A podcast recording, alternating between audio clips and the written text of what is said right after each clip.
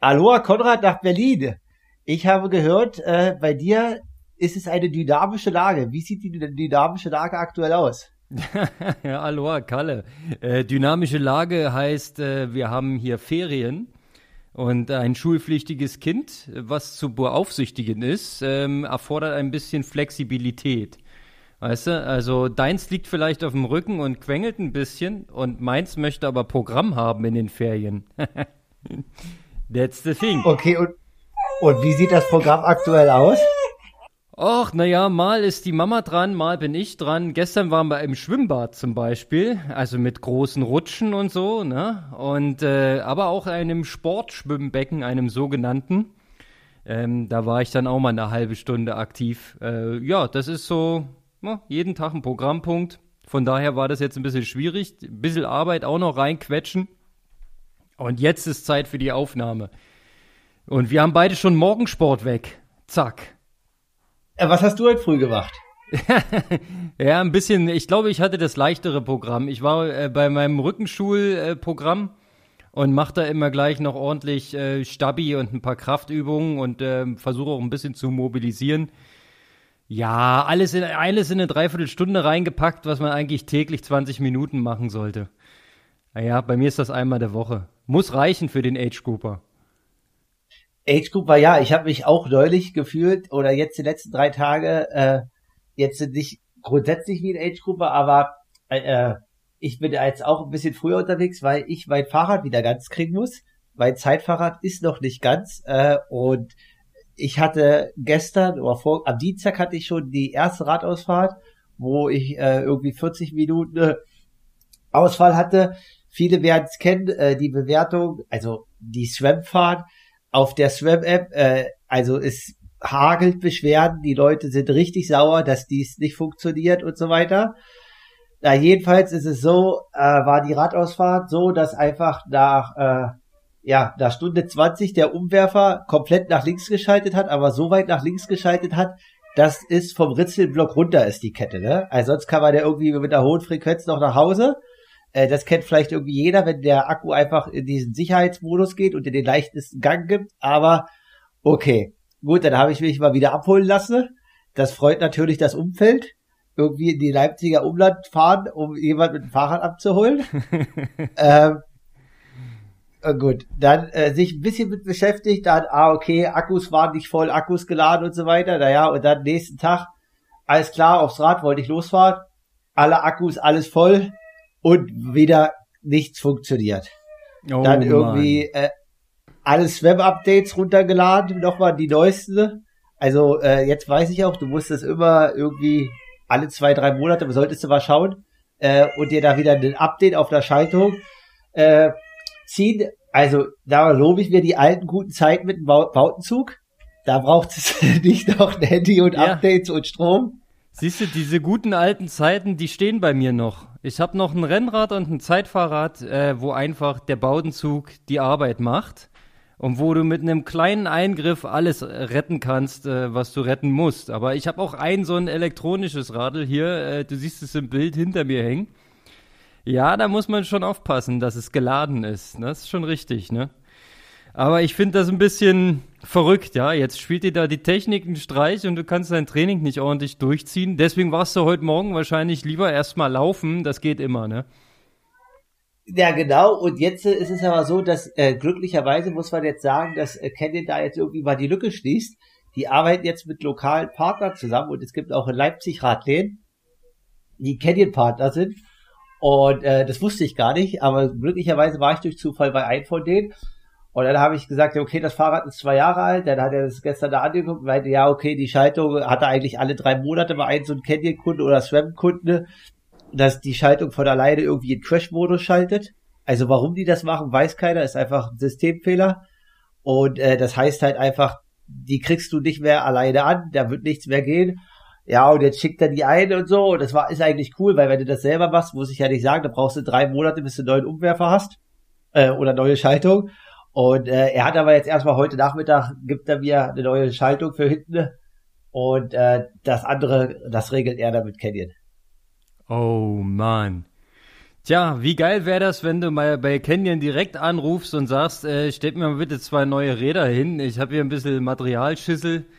Ich brauche das und das. Das wär's, ne? ja, auf alle Fälle, aber auf der anderen Seite, also äh, jetzt auch für alle Age-Gruppe und so, das ist ja so, wenn man jetzt sich überlegt, Ironman oder äh, du bist irgendwie bei der 73-Veranstaltung, hast da viel investiert und so. Äh, also sowohl jeder Profi als auch jeder Techniker, du weißt ja nicht, wann diese elektronische Schaltung einfach sagt, ich gehe in Crash-Modus. Das kannst du ja nicht voraussagen, das kann ja auch kein Techniker voraussagen. Auch wenn der das Fahrrad einen Tag vorher überprüft. Das zeigt dir die ja nicht an. So, äh, deswegen, also, oh, äh, ich hatte halt auch mit zwei Radmechanikern telefoniert. Äh, die neue Dura Ace, die ist ja auch wireless, die soll auch nicht viel besser sein. Das ist auch nur Stress, so für die Mechaniker. Äh, wenn du natürlich bei der Tour de France bist, okay, dann gibt's halt irgendwie ein neues Fahrrad hinten vom Ersatz, also vom Auto. Aber als Triathlet, äh, ja, sollte man sich da bei der Materialwahl schon echt äh, gut beschäftigen, welche Schaltung man fährt, weil es steckt ja ein großes Invest hinter jedes Rennen. Hinter ja, jedem Rennen.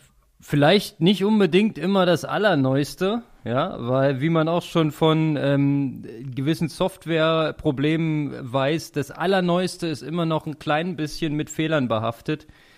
Also ich muss sagen, ich habe hier äh, das, das Fahrrad, was hier da hinter mir hängt, mein Jobrad, das schaltet ähm, wirklich sehr präzise und sehr exakt und äh, hatte noch nie irgendwie ein Problem.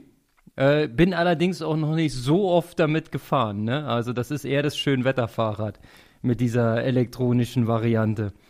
Naja, ich weiß auch nicht. Ich bin äh, tatsächlich eher so ein bisschen oldschool gepolt. Mag an meinem biblischen Alter liegen, aber ich finde es gut, wenn ich mit einem Bautenzug präzise schalte und dann bleibt der Gang einfach drin. Ich will nicht, dass da irgendwas passiert mit. Ja, also naja, im Zweifel habe ich vorne gar keinen Umwerfer, da kannst du mir nicht die Kette vom Blatt nehmen. ist schon mal gut. Ja, aber ähm, klar, wenn da irgendwas nicht mehr funktioniert. Man hat ja auch schon den ein oder anderen Profi-Ausfall äh, wegen technischer Probleme registriert. Das gab's ja schon. Ja, also schon öfter, definitiv. Äh, also das passiert sogar des Öfteren, aber ich denke jetzt einfach nur so auch, äh, du sagst, äh, du bist biblisches Alter, gehen wir gleich drauf ein, wie sich das anfühlt. Jetzt, also natürlich mit Jahreswechsel in der neuen AK, aber jetzt nur noch wirklich in der neuen AK. Äh, aber wenn du quasi dir vorstellst, irgendwie so, du bist im portugiesischen Hinterland, wo ja dann manchmal auch das Telefonnetz nicht das Beste ist. Du, da äh, kannst du auch Brandenburg nehmen. Ist ähnlich. Ja. Gibt's auch ein paar weiße Flecken. Da stehst du dann einfach und dann war's das. ja, genau. Also ja. das ist dann halt so, äh, da solltest du dann vielleicht die Fahrt mit der elektronischen Schaltung meiden. Ja, dann heißt es, wer sein Fahrrad liebt, der schiebt. Aber genau das gleiche hatte ich ja damals mit meinem Plattfuß, als ich tatsächlich in, in der Umgebung von Brandenburg an der Havel unterwegs war wo mich meine wunderbar rausgesuchte Strava-Route quer durch den Wald geschickt hat und zwar nicht nur ein paar hundert Meter, sondern wirklich kilometerweit. Und anfangs war der Weg noch gut und dann wurde er so katastrophal und dann kam der Plattfuß und ich hatte eine halbe Stunde lang kein Netz. Ja, da läufst du dann halt auf Radschuhen durch den Wald und schiebst deine Karre neben dir her. Also das ist Entschleunigung pur. War auch mal gut. ja, äh, definitiv. Äh, also so äh, hat Triathlon ab und an noch seinen Reiz. Und äh, das sind aber dann halt wieder Geschichten, die man sich halt erzählt und wo man dann vielleicht doch da, dran zurückdenkt, anstatt die Radausfahrt, wo alles glatt lief. Leben am Limit. Ja, die Radausfahrten, wo alles glatt lief, ja, die, die äh, merkst du dir ja nicht. Die packst du auf die Seite und fertig ist, ne? Aber die Highlights, die liegen im Kreisverkehr. Äh, ja, nee, definitiv. Ja, Konrad. Und sonst erste Woche Training läuft. Äh, wie wie ist es? Äh, sagst du, es gibt jetzt nochmal Leistungssprung? Ja, du meinst erste Woche Training nach meinem Geburtstag, ja. ja, na klar. Also gut, du, wir wissen ja, was Training für ein Prozess ist. Ne? Das ist so ähm, ein der der Weg, der geplante Weg zu einem gesetzten Ziel mit einer gewissen Struktur. Und äh, ich kann behaupten, diesen Weg habe ich eigentlich, seitdem ich aus, ähm, aus unserem schönen Kenia-Aufenthalt zurück bin, Also im Prinzip seit Anfang Januar äh, habe ich konstant gut trainiert und ich muss sagen, ey, das sind zwar jetzt bloß drei, vier Wochen gewesen, aber es kommt an. Man merkt es. Ich bin wieder so richtig drin im Rhythmus und durch das für meine Verhältnisse ähm, viele Schwimmen, für meine Verhältnisse, wir können ja gleich nochmal relativieren, äh, merke ich da auch schon einen Rieseneffekt. Also es fühlt sich wieder an wie Schwimmen. Die Zeiten sind zwar jetzt noch nicht exorbitant schnell geworden, aber äh, Training macht Sinn, das macht Bock. Und der Prozess, der ist im Gang und von daher habe ich von diesem Altersswitch natürlich, wie immer, nichts gemerkt. Ne? Also ich werde von Tag zu Tag jünger. Weißt du, wie es ist? Ja, Alter ist eine Fiktion. Also ich habe auch äh, jetzt vor zwei Tagen auch wieder also klar, mit irgendwann 16 hatte ich auch mal irgendwie einen Maximalpuls von 186 oder 187, höher war ich aber auch nie äh, im Kindesalter. Und äh, endlich wieder, sage ich mal, die, die volle Range bis 180 kann ich ausschöpfen. Also man kann dranbleiben und äh, muss es einfach nur trainieren. Ja, das ist, das ist spannend. Ich wollte dich sowieso mal äh, in Sachen Herzfrequenzen etwas unter die Lupe nehmen. Ich sehe dich nämlich bei deinen längeren, ruhigen Läufen tatsächlich in einem sehr gemütlichen Tempo unterwegs. Heute hast du zum Beispiel auch zum Morning Cruise geschrieben, No Carbs. Kann ich davon ausgehen, dass du einfach auch gar nicht gefrühstückt hast oder frühstückst du dann irgendwas ohne Carbs oder einfach nüchtern? Also die Sache ist, dass äh, also das erstmal muss das also nicht, dass ich hier falsche Informationen und sowas verarbeite. Nüchtern Training ist unheimlicher Stress für den Körper äh, weil es hormonell halt relativ viel macht. Also da gibt es auch Studien, die hat äh, mir jemand auch weitergeleitet. Äh, vor allen Dingen bei Frauen ist das äh, ist das echt gefährlich, weil es halt sehr viel Stresshormone und so weiter.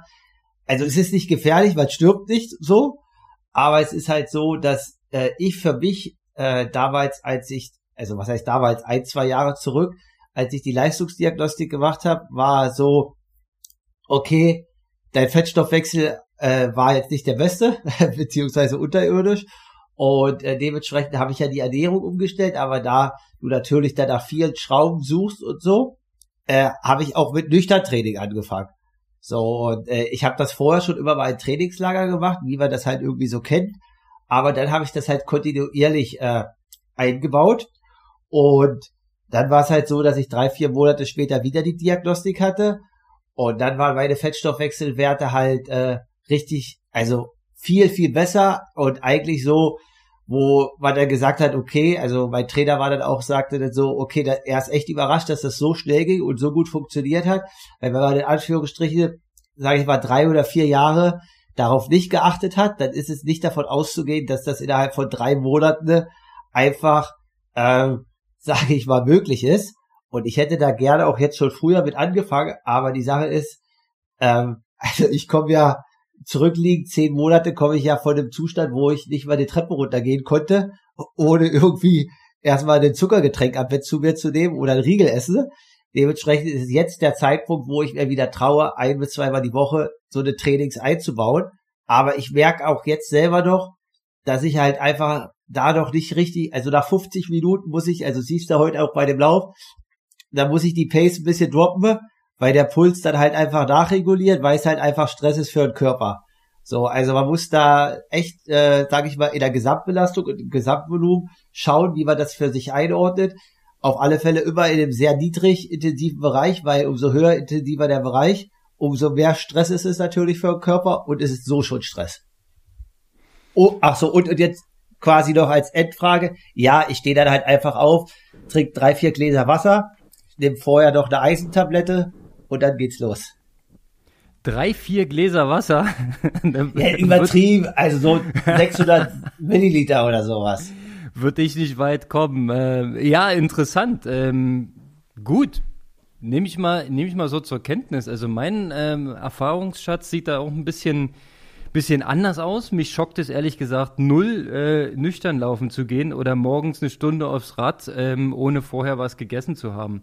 Also ich merke da auch kein äh, äh Herzfrequenz, äh, Drift oder sowas. Ähm, ja gut, aber das ist mir ja, das nix. Hm? Ja gut, ja, aber du bist halt einfach, als hatten wir, würde wir, ich denke, das macht mir auch gar nichts mehr. Also es hat mir ja vor der USA-Geschichte auch gar nichts gemacht. War kein ja. Unterschied. So, aber dadurch, dass das halt passiert ist, kommt natürlich der komplette Stoffwechsel zum Anliegen. Und dann liegen ja in deinem Alter, auch wenn du sagst, es ist nicht viel, du hast ja trotzdem äh, 30 Jahre oder 40 Jahre konstantes Ausdauertraining ohne in Anführungsstrichen große Unterbrechung. Das stimmt. Ich wollte gleich noch einen anderen Unterschied noch ins Felde führen, äh, denn der Age-Gruppe an sich oder ich in dem Fall trainiere ja verhältnismäßig wenig, wenn wir beide uns vergleichen. Ja, wenn ich mit meinem Wochenvolumen von sieben Stunden komme, kann ich ja ausrechnen, wie viel Umsatz das maximal ähm, in äh, Sauerstoff oder in Kalorien äh, in der Woche ist. Da bist du ja bei einem zigfachen. Das heißt, äh, dein Körper ist auch in einer viel höheren Ausschöpfung und möglicherweise, je nach dem Trainings der, der zwei, drei Tage zuvor, ist auch deine Reserve quasi schon angegriffen.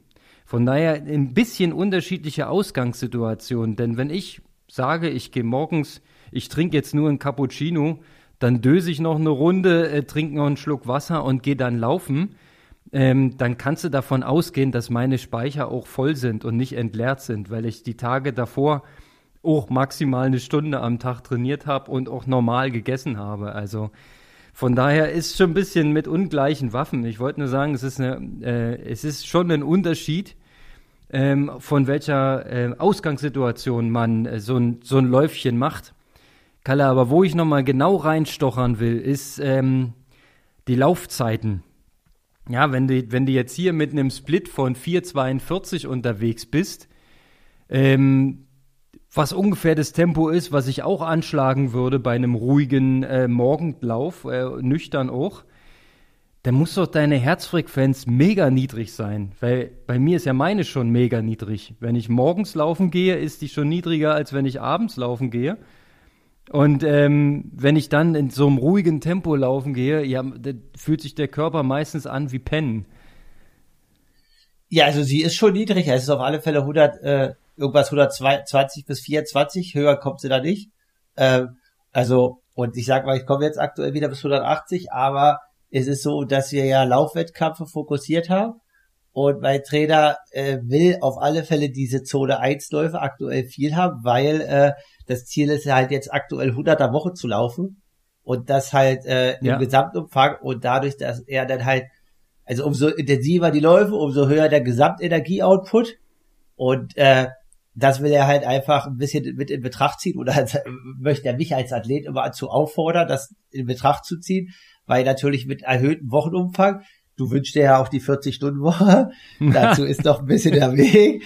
Äh, ist natürlich auch der Energieoutput, umso schneller jeder Lauf, umso mehr Energie wird natürlich rausgeschossen, ne? Definitiv. Also es scheint auch gerade wieder so ein, so ein Thema der Zeit zu sein, ähm, weil ich habe auch in, in anderen Podcasts und YouTube-Videos ähnliche Diskussionen ähm, gehört und gesehen. Dieses ähm, Zone 1 ist ja für den Normalsterblichen beim Laufen eigentlich kaum zu erreichen.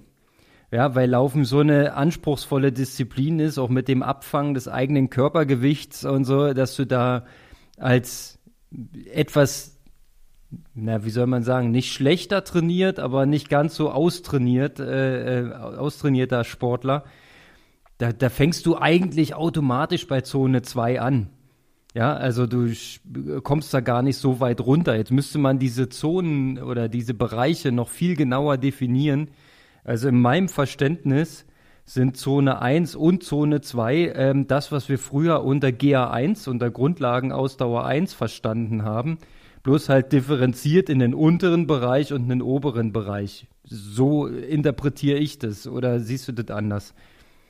Nee, das sehe ich auch so. Ich würde noch kurz was einwerfen, so, also, sag ich mal, so bei Altersklassenathleten, die jetzt anfangen oder die ein bisschen wegspraut haben, die kommen in Zone 2, aber bei Leuten, die jetzt äh, gerade irgendwie anfangen, dann würde ich sogar weitergehen. Ich würde sagen, die sind dann, bei Garmin hat man ja irgendwie drei, fünf Bereiche. Ich glaube, sie sind teilweise, auch wenn ich Daten sehe von Athleten, äh, die sind eher über Bereich drei und vier äh, und sagen immer, es ja, fühlt ja. sich gut an, fühlt sich locker an. Ja, das ist halt das Ding, ne? Also, und ähm, ich sag mal so, wenn du jetzt nicht, nicht ganz so schneller Läufer bist und dann versuchst im Laufen so eine niedrigen Herzfrequenzen zu halten, ja, dann, dann läufst du auch nicht mehr so, wie für dich Laufen ist. Dann bist du ja in einem ganz anderen Bewegungsmuster, weil du das Tempo so weit runternehmen musst, auf keine Ahnung, irgendwas weit über sechs Minuten pro Kilometer. Da ist es ja schon, äh, fies gesagt, schnelles Gehen. Ja, und das ist also dann also das ist, schwierig. Da, das ist, da sollte man vielleicht dann lieber die, die ruhigen Sachen aufs Fahrrad legen. Ja, ich habe da auch eine Altersklasse, der, das ist, äh, den ich betreue und der sagt zum Beispiel aus seiner Erfahrung, der ist halt auch über Zone 3, Zone 4 unterwegs, da, so wie du sagst, bei dem machen wir auch das ruhige was ran. Da haben wir das auch versucht, äh, aber der äh, arbeitet halt äh, in der Autoindustrie, arbeitet sehr viel und schwer. Deswegen ist das Training nicht ganz so konstant. Aber äh, er sagt, wenn er halt irgendwie sechs oder sieben Minuten Tempo läuft, dann kriegt er halt mega Knöchel und Schmerzen, Knieschmerzen und so weiter, weil seine Standzeiten so lange werden. Also weil halt ja, einfach das, was du gerade beschreibst. Also er will das nicht laufen, weil er dann Schmerzen kriegt. Es ist ein völlig anderer Bewegungsablauf. Ich kann das aus, aus schmerzvoller eigener Erfahrung berichten. Ich habe ja äh, in den in meinen frühen Sportlerjahren so mal aus Spaß äh, meinen Papa beim Marathon begleitet. Ja, und mein Papa wollte immer vier Stunden Marathon als Ziel. Äh, das war immer so sein Ding, ja, und das mit, darf ich gar nicht laut sagen, aber mit einmal die Woche Training. Ähm, das war vielleicht nicht ganz, nicht ganz so gesund. Ähm, auf jeden Fall, ich habe da ab und an den Begleitläufer gemacht beim Berlin-Marathon bin dann nicht die volle Strecke mitgelaufen, aber so mit kurzen Pausen so bestimmt 30, 35 Kilometer. Immer so Getränke gereicht an den, an den Getränkeständen und so, dass er da nicht so viel Zeit verliert. Und das Lauftempo, was da veranschlagt war, kannst du ja ausrechnen, bei vier Stunden liegt es jenseits der sechs Minuten pro Kilometer. Glaube ich jedenfalls. Oder knapp drunter. Roundabout. Ähm, das hat mir den Rest gegeben. Das war so der Killer für den kompletten Halteapparat, äh, weil der, du bist in einem ganz anderen Bewegungsmuster und brauchst auf einmal ganz andere Muskulatur, um das überhaupt zu machen. Und genau das ist das Problem. Du bist dann halt nicht mehr in diesem Laufschritt, äh, der deine, deinem Ziellaufschritt am Ende entspricht. Ja, also vielleicht sollte man dann beim Laufen, wenn man so eine Schwierigkeiten oder Herausforderungen hat, äh, lieber auf Intervalle setzen, auf saubere Technik, vielleicht auch auf Intensitäten und die ruhigen Sachen viel aufs Fahrrad verlegen, weil da kannst du eigentlich den Stoffwechsel viel besser kontrollieren, die Herzfrequenzzonen viel besser kontrollieren, weil du ja einfach durch das Runterregulieren der Leistung, ja, nehmen wir jetzt beim Indoor-Radfahren, aber auch draußen durchs Runterschalten, ähm, kannst du ja super nachsteuern, was du beim Laufen irgendwann nicht mehr kannst, ja. Was willst du denn da noch steuern? Du musst ja den nächsten Schritt machen. Genau, und halt auf dem Rad ist halt die motorische Komponente, denn du kannst ja theoretisch auch eine äh, 90er Trittfrequenz, 85er oder 100 Trittfrequenz, 100er Trittfrequenz mit 60 Watt fahren, ne? Das ist ja egal, welche Wattzahl da steht, so wie du sagst, ne? Du kannst das motorische Muster halt auch mit einer relativ niedrigen Intensität halten. Genau so ist es, ja. Und naja, jetzt wird ja, ähm, oder jetzt immer schon, wurde ja auch ähm, die These bekräftigt, wer langsam läuft, der wird schneller am Ende. Ja, also das ist aber eigentlich die Stoffwechselphysiologie, die dahinter steckt, hinter dieser These. Das heißt ja nicht nur, wenn du langsam läufst, äh, entwickelst du auf einmal eine super Motorik und fühlst dich dann im 3-Minuten-Pace übelst wohl, sondern es geht ja am Ende um die, um den Stoffwechsel, um die Metabolik, um vor allem um den Fettstoffwechsel, dass du eben eine, eine höhere Basis hast und dass dadurch ja auch deine maximale Sauerstoffaufnahme verbessert wird durch dieses Trainieren im ganz ruhigen Bereich. Ähm, allerdings brauchst du dafür viel Volumen. Das heißt, es ist jetzt nicht eins zu eins auch für den Age-Grupper, äh, für den Normalo äh, zu übertragen, diese These.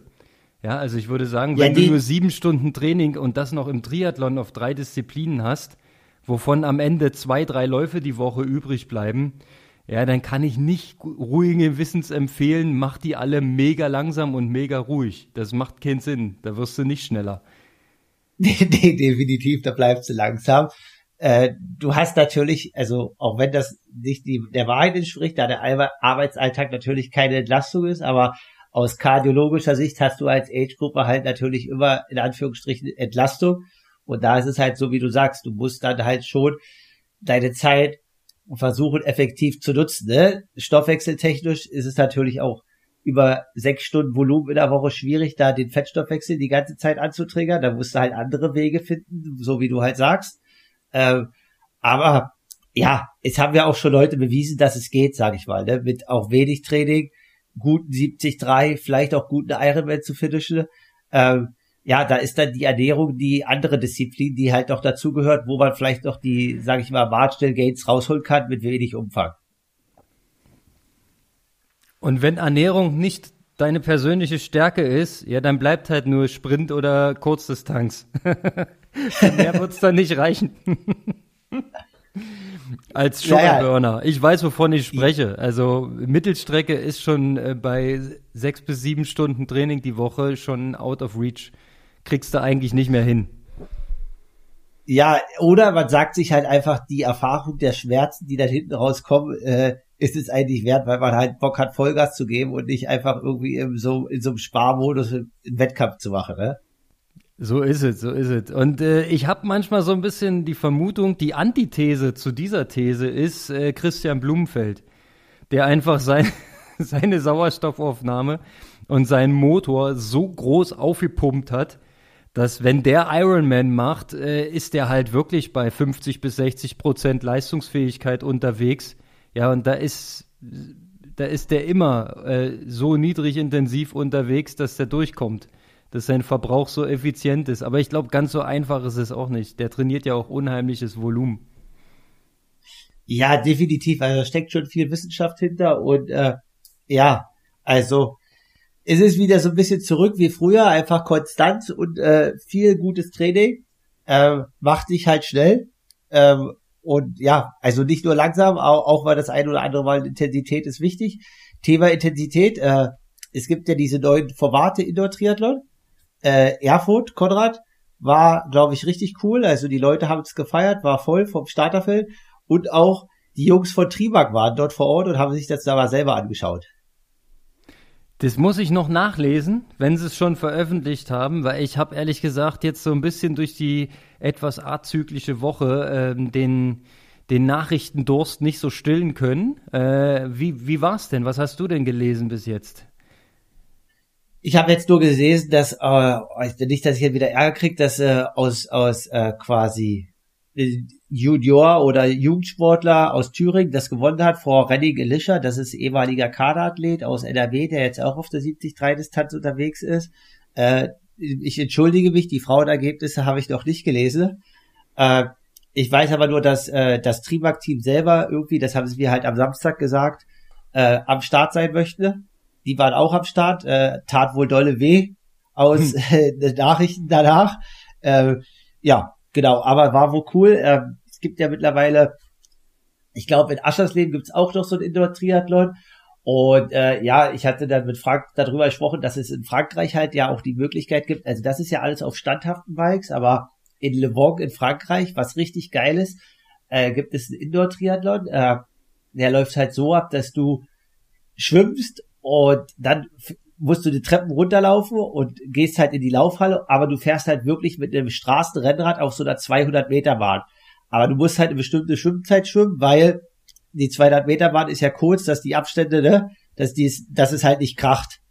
Und äh, das ist halt eigentlich richtig geil und also ich weiß nicht, äh, ob sich das lohnt und wie viel Aufwand dahinter steckt, da bist du der Fachmann äh, für Veranstaltungen organisiert. Da habe ich überlegt, okay, an welchem Ort ist denn sowas überhaupt möglich, wo quasi Schwimmhalle, äh, wo kannst du runterlaufen und kommst direkt in der Laufhalle?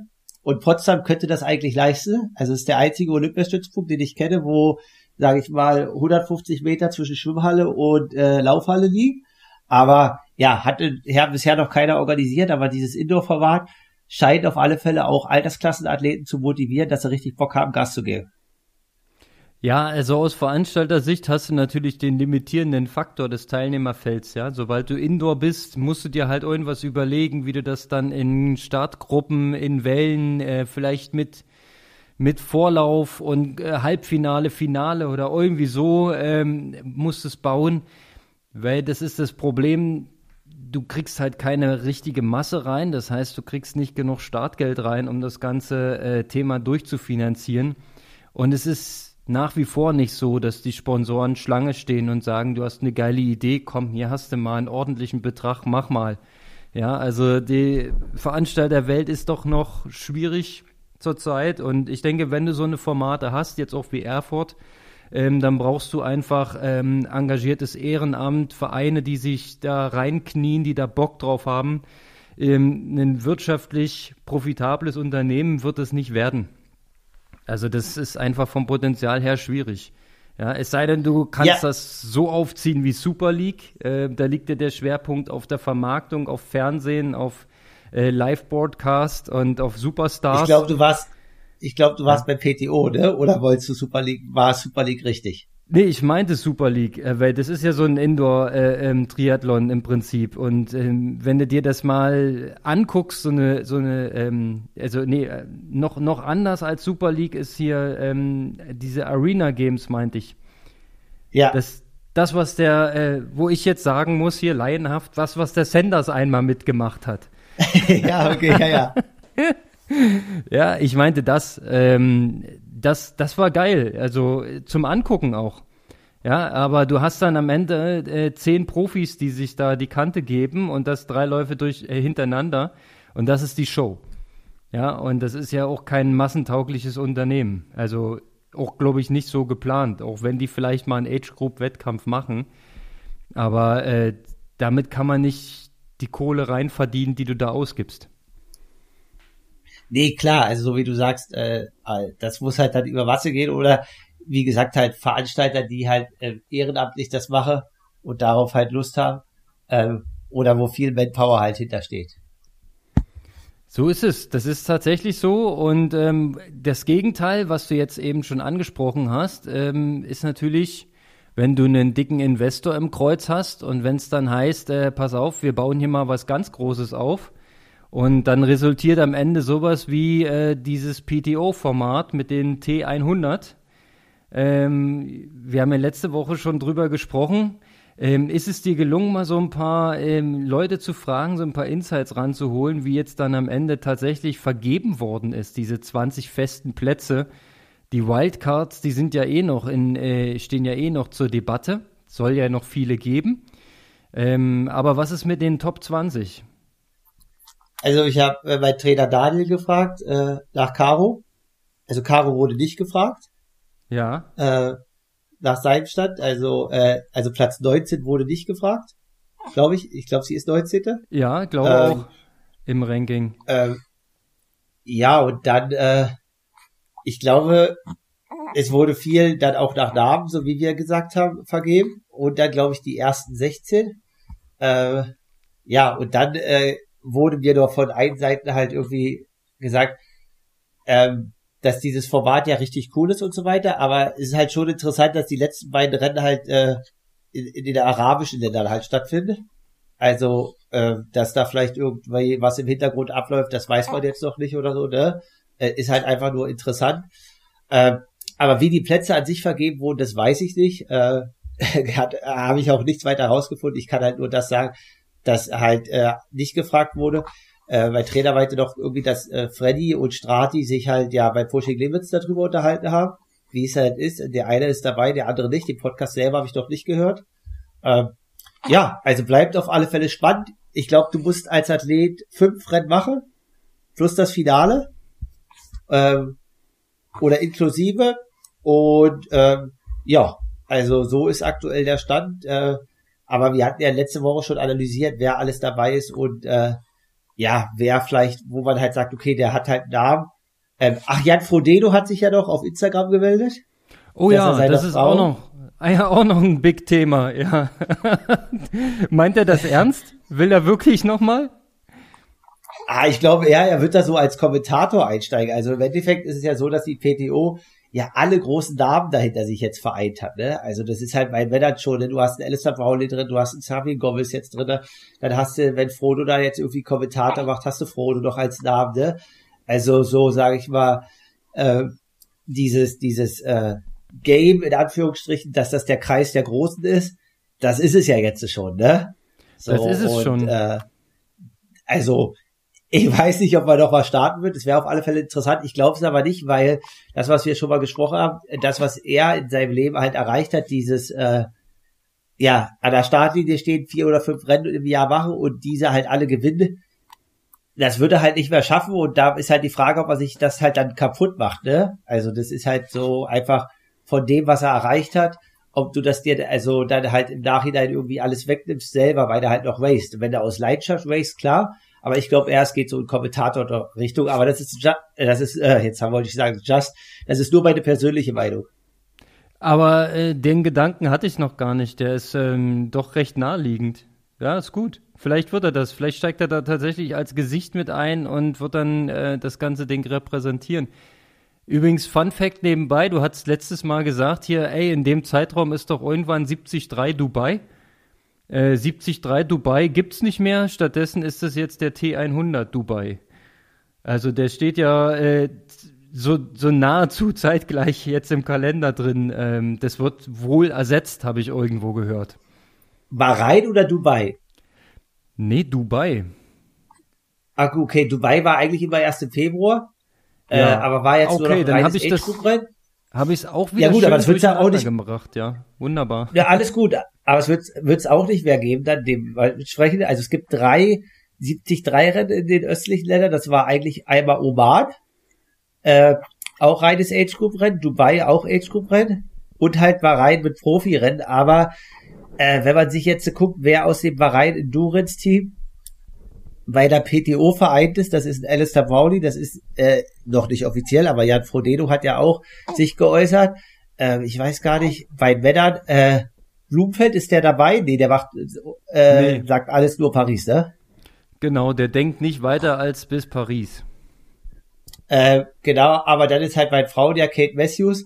Also wenn ich die drei, äh, drei schon aufzähle, dann habe ich ja schon relativ drei große Namen Warum sollte da nicht noch ein Rennen in Bahrain stattfinden, ne? Vielleicht das große Finale. Ja. Oh, dann sind wir jetzt hier der Ankündigungspodcast und sagen was, was noch gar nicht gesagt werden darf. Na, dann sagen wir es jetzt. Also das große Finale wird wahrscheinlich dann in Bahrain stattfinden, weil vielleicht habe ich es doch nicht verwechselt, dass der 73 Bahrain gestrichen wird. Und der wäre dann ja zeitgleich mit dem großen Finale, was noch nicht announced ist. Und ähm, dass man von Dubai nach Bahrain und dann hat man noch zwölf Tage Zeit, das macht ja sogar Sinn sogar. Kann ja, ja, da also bleiben, das ne? ist klar, das ist ja, also äh, wenn die Connections, also wenn du halt da mit dem äh, Kollegen, ich weiß jetzt nicht, wie heißt, der, der Staatsoberhaupt, äh, gut, ist ja nicht Staatsoberhaupt, ist ja Sohn vom König, äh, gute Connection hast, kannst du da auch gut trainieren, ne? Also das darf man natürlich jetzt auch, wenn du da die Bedingungen sage ich mal, so hast, dass du da den ganzen Tag auf dem Formel-1-Kurs rumcruisen kannst und so weiter, dann ist es schon okay, dann ist es jetzt keine schlechte Trainingsdestination. Äh, ja, also ist auf alle Fälle spannend, was da passiert und ein interessantes Jahr im Triathlon. Ich denke mal, die Top 20 oder Top 25 Athleten, äh, Männlein, Weiblein, die dort eingeladen sind, äh, die, für die wird er sich schon was einfallen lassen, der Kronprinz. Ähm, dafür ist er ein, ein sehr leidenschaftlicher Hobby-Triathlet. Ähm, das wird schon funktionieren, denke ich mal. Da wird es schon ein gesamtes Konzept geben. Ähm, interessant, ja. Wir werden sehen, was draus wird. Und bis dahin werden wir einfach mal noch unsere eigenen Sachen im Auge behalten. Habe ich dir schon erzählt, dass ich mich für Leipzig angemeldet habe? Ja, habe ich, ne? Hast du auf alle Fälle. Ich habe noch ein paar Themen. Wir müssen auch hier auf die Zeit gucken, Konrad. Du hast ja gesagt, dynamische Lage, aber die Themen müssen wir auf alle Fälle noch abhandeln. Ja. Also, erstes Thema ist, äh, müssen wir doch nicht heute fix machen. Äh, also, wir haben ja gesagt, äh, dass äh, Frank Wechsel mit seinem Team äh, bei mir zu Hause war und quasi darüber berichten wollen, dass das letzte Jahr etwas holprig war. Äh, war auf alle Fälle ein sehr intensiver Besuch und äh, war krass, darüber wieder zu sprechen. Nächsten Tag war die Herzfrequenz auch gleich erstmal sechs bis acht Schläge höher. Also mentale Gesundheit spielt definitiv eine Rolle, sollte man nicht unterschätzen. Was ähm, du alles so siehst wo, auf deiner Uhr. naja, gut, wenn du den Tag irgendwoher muss es ja kommen, ne? Ja, ja. Also so. Ja, so. es ist, es, also, sind so äh, fünf, bei sechs bis acht Schläge würde ich mir überhaupt keine Platte machen. Das ist Wahrscheinlich wäre das bei mir normale Schwankung, aber das ist äh, eine Frage des Niveaus, ne? Also bei dir ist genau, es ja ein, äh, ein sensibles Uhrwerk. Ja, so sensibel noch nicht, aber jetzt. Ach so, genau. Und in dem Bereich war die Firma Ufex, die gesagt hat, okay, äh, wir wollen den Podcast unterstützen. Und äh, ja, jetzt ist es so, dass ich irgendwie drei, vier Brillen bekomme und nochmal irgendwie zwei, drei Helme. Da müssen wir uns mal nächste Woche überlegen, wie wir das hier verlosen unter den Hörern. Äh, damit wir den Hörern, die jetzt hier auch uns die Treue gehalten haben, auch mal irgendwie was zurückgeben können. Also erstmal danke an die Firma und äh, ja, wir gucken mal, wie wir das einfach in den verlosen. Cool. Ja, jetzt verstehe ich auch den Post in unserem Strava Club. Es ist, es gibt Equipment für unsere Hörer. Ich dachte, du willst dein altes Zeug verschenken. nee, also einen verschwitzten Helm und eine durchgenutzte Radbrille will keiner. Und ich, äh, wenn ich zwei Radbrillen habe, dann reicht mir das. Ich brauche nicht noch eine fünfte oder sechste. Sensationell. Na, ist doch geil. Ja, schön. Also, ähm, kommt da was. Sehr schön. Da müssen wir uns wirklich mal Gedanken machen ähm, an welche Bedingungen wir das knüpfen. Also zumindest mal so ein Beitritt in den Strava Club würden wir schon mal als Eingangsbedingung sehen. Dann äh, braucht es irgendwie ein schönes, eine Fünf-Sterne-Bewertung unseres Pop Podcasts. Brauchen wir auf jeden Fall auch. Und so weiter. Hast du noch, du guckst so verwirrt, noch bessere Ideen? Nein, wir werden uns noch was Ja, man muss halt, man muss sich das halt, man muss sich das halt mal überlegen, Ruhe. Das war jetzt einfach nur, ich wollte es nur kurz erstmal einwerfen, weil ich ja jetzt in die Strava Club schon geschrieben habe, dass wir uns da halt im Februar Gedanken zu machen, aber, äh, das halt einfach, äh, weil manche sind ja halt nicht auf Instagram, so jetzt einfach irgendwie immer zu schreiben, ja, Instagram groß kommentieren, teilen und so weiter, äh, einige unserer Hörer sind halt nicht dort und da muss man halt einfach jetzt in der Gesamtheit gucken, wie es halt mache. Bloß weil ich jetzt geschrieben habe, wollte ich sagen, okay, da kommt was im Februar, einschalten lohnt sich weiterhin. Und äh, genau, dementsprechend, das war die erste Sache. Jetzt weiß ich gar nicht, äh, genau, das war das. Und äh, genau, jetzt die nächste Sache, Thema Veranstalter. Wollte ich dich fragen, ich war äh, rot, die Policing für Profis geändert hat. Und äh, dass es jetzt so ist, dass äh, ich weiß nicht nach welchem Plan und so, aber dass, dass äh, Profis jetzt auch Startgeld bezahlen müssen. Wenn du dann in die Top Ten bekommst, kriegst du das wieder. Äh, aber äh, es ist so, dass du, du kannst auch das, also hast du auch die Möglichkeit, vorher das Rennen abzumelden. Wenn du dann halt doch nicht startest als Profi, dann kriegst du dein Geld auch wieder. Aber sonst zahlst du halt auch 800 Euro Start. Aber ich wollte das eigentlich nur auf das Thema bringen, quasi, äh, quasi dass jetzt der Profi auch 800 Euro zahlen muss in Rot, weil ja teilweise immer auf Ironman geschimpft wird, dass dort wir 1200 Euro zahlen, aber im Endeffekt jeden Ironman starten können, den wir wollen. Also wir können das ganze Jahr Ironman-Rennen durchstarten. Äh, ja, da wollte ich einfach mal dich fragen, aus Veranstaltersicht, ist das nachvollziehbar? Äh, was sind deine Gedanken dazu? Also von meiner Seite ohne Wertung ist natürlich jetzt eine andere Entwicklung. Ich weiß natürlich, dass immer mehr Profis auf die Bildfläche kommen und dass der Veranstalter da halt auch was machen muss, weil halt äh, die Grenze verschwimmt halt. Und wenn halt irgendwie 100 Profis in Rot starten, nehme ich ja quasi 100 Age-Group-Plätze weg. Da muss ich ja auch irgendwie als Veranstalter gegenkalkulieren. Genau, aber einfach vielleicht mal deine Gedanken dazu. Äh, ist wahrscheinlich ein interessantes Thema. Ja, also ich höre das jetzt zum ersten Mal und du kriegst gleich eine, eine Live-Reaktion. Ich glaube tatsächlich, dass es daran liegt, dass ja äh, im Triathlonsport das Profi-Dasein nicht an irgendwelche Leistungsbedingungen geknüpft ist, sondern du ziehst dir einfach die Profilizenz und zahlst dann die Lizenzgebühr an den Verband in Höhe von, ich glaube, 300 Euro. Vielleicht ist es inzwischen mehr. Äh, und dann bist nee. du Profi. Genau, aber da muss ich so. jetzt kurz einlegen, da bist du Profi, aber es war so, dass quasi äh, früher war es das Challenge-Ranking oder was auch immer und dann gab es das PTO-Ranking und dass irgendwie die ersten 125 oder ersten 150 das umsonst bekommen haben, die Startplätze in dem Rank. Und die äh, anderen, also wenn du halt bis 250 gerankt warst, musstest du, glaube ich, noch die Hälfte zahlen. Und alles darüber musst du schon immer bei Challenge dann auch den ganz normalen Teilnehmerbeitrag bezahlen. Naja, dann hat sich vielleicht ja nicht so viel geändert. Also, nee, grundsätzlich nicht. Ja, ich meine, die, dieses Prinzip, du gehst in Vorleistung, bezahlst ein Startgeld und bekommst es halt mit einer bestimmten erbrachten Leistung dann erstattet, ist eigentlich okay. Nur müsste man dann hinterfragen, ähm, wer bekommt denn dann im Prinzip für die Show, die da geliefert wird durch die Profis, äh, wer bekommt denn dann äh, sowas wie Antrittsgelder? Das sind dann wahrscheinlich nur die absoluten Superstars. Ne? Also so ist es wahrscheinlich im Triathlon. Profi sein und Top Ten machen, das reicht nicht. Ja, du musst dann schon irgendwie mehr zu bieten haben, um da irgendwie in Verhandlungsposition zu kommen.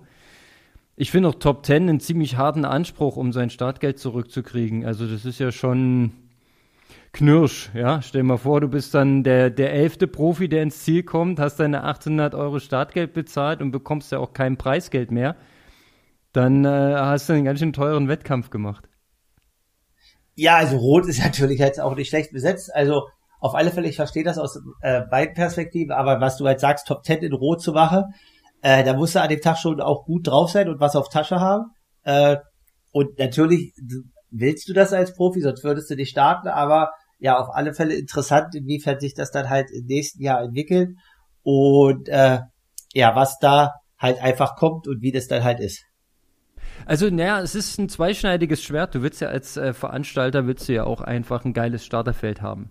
Normalerweise, ne? Also, wenn ich mich jetzt in, in Familie Weißhöfer reinsetze, reinversetze, dann willst du ja, dass sich viele Profis melden und dass sie, äh, der Beste möge durchkommen.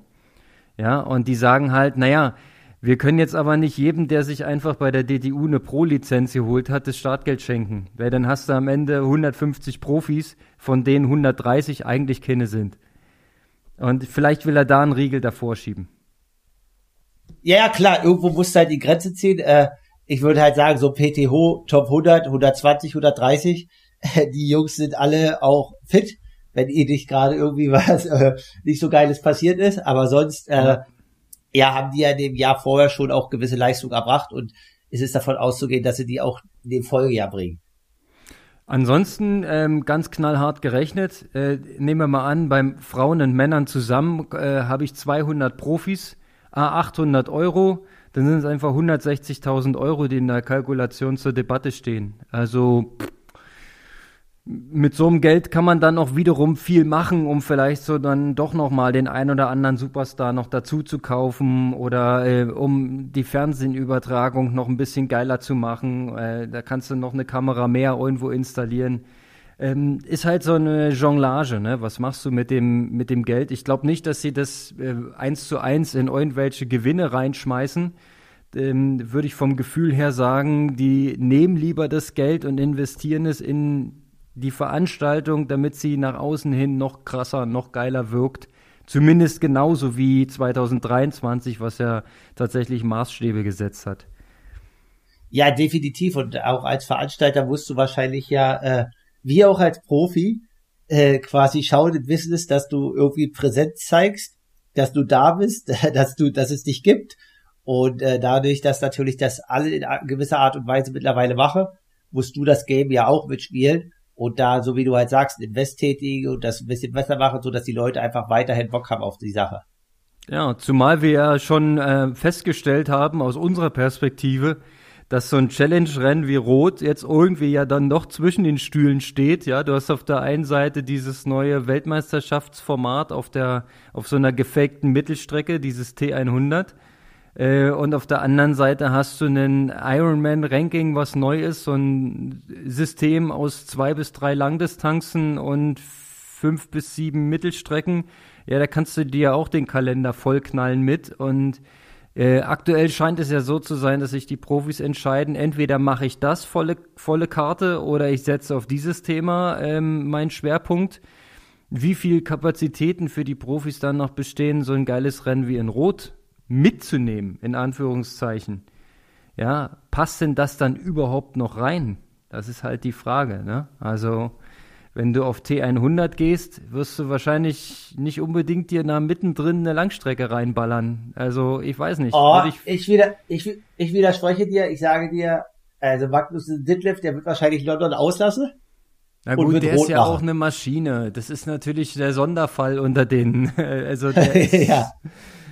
Ja, wenn du dem sagst, komm hier, du machst jetzt äh, Challenge Rot noch zwischendrin, mach mal aus dem Training, dann macht er das trotzdem. das ist, ja, der Typ ist natürlich krass. Aber ja, da gebe ich dir recht. Einzelfälle wirst du haben, aber ich weiß nicht, ob du noch mal so ein krasses Starterfeld zusammenkriegst wie 2023. Das Rennen ist Anfang Juli du hast schon recht, wenn, dann würde man London opfern, was so drei Wochen danach liegt, ne? Ja, aber London ist halt als Europäer, ne? Also äh, ja, wahrscheinlich von der Zuschauermenge und von der Kulisse wahrscheinlich eins der geilsten PTO-Rennen. Äh, ja. Ist dann halt emotional so, aber willst du wahrscheinlich auch machen. Äh, ja, und für alle Briten auf jeden Fall Pflichtprogramm. Das ist ja äh, also sowieso klar, ne? Also die müssen ihr Heimrennen müssen die priorisieren. Also da ja. ist der Schwerpunkt. Gut, Rico, Rico wird, ist wahrscheinlich dann auch nicht in Leipzig, wird wahrscheinlich auch in London sein. Ist ja auch verständlich. Selbstverständlich, zumal, wenn ich es richtig verstanden habe, hat er ja noch den Bike-Sponsor behalten und der sitzt, glaube ich, auch in Großbritannien, richtig? Also da wäre es ja extrem wichtig noch aus Sponsoring-Sicht. Ja. Genau. Da Präsenz zeigen, gutes Rennen machen, nach dem Radfahren als erster absteigen. Wichtig. Wichtig, Gas geben und trainieren. Ja, das macht er sowieso, ne? Also das ist ja klar. Ja, Mann, da ist Bewegung drin. So, jetzt haben wir schon genau. fast, fast die Stunde geschafft. Du hast, du hast die Chance, du darfst jetzt noch ein Thema setzen. Ein Thema? Oh, jetzt. Äh, äh. Aber ein kurzes.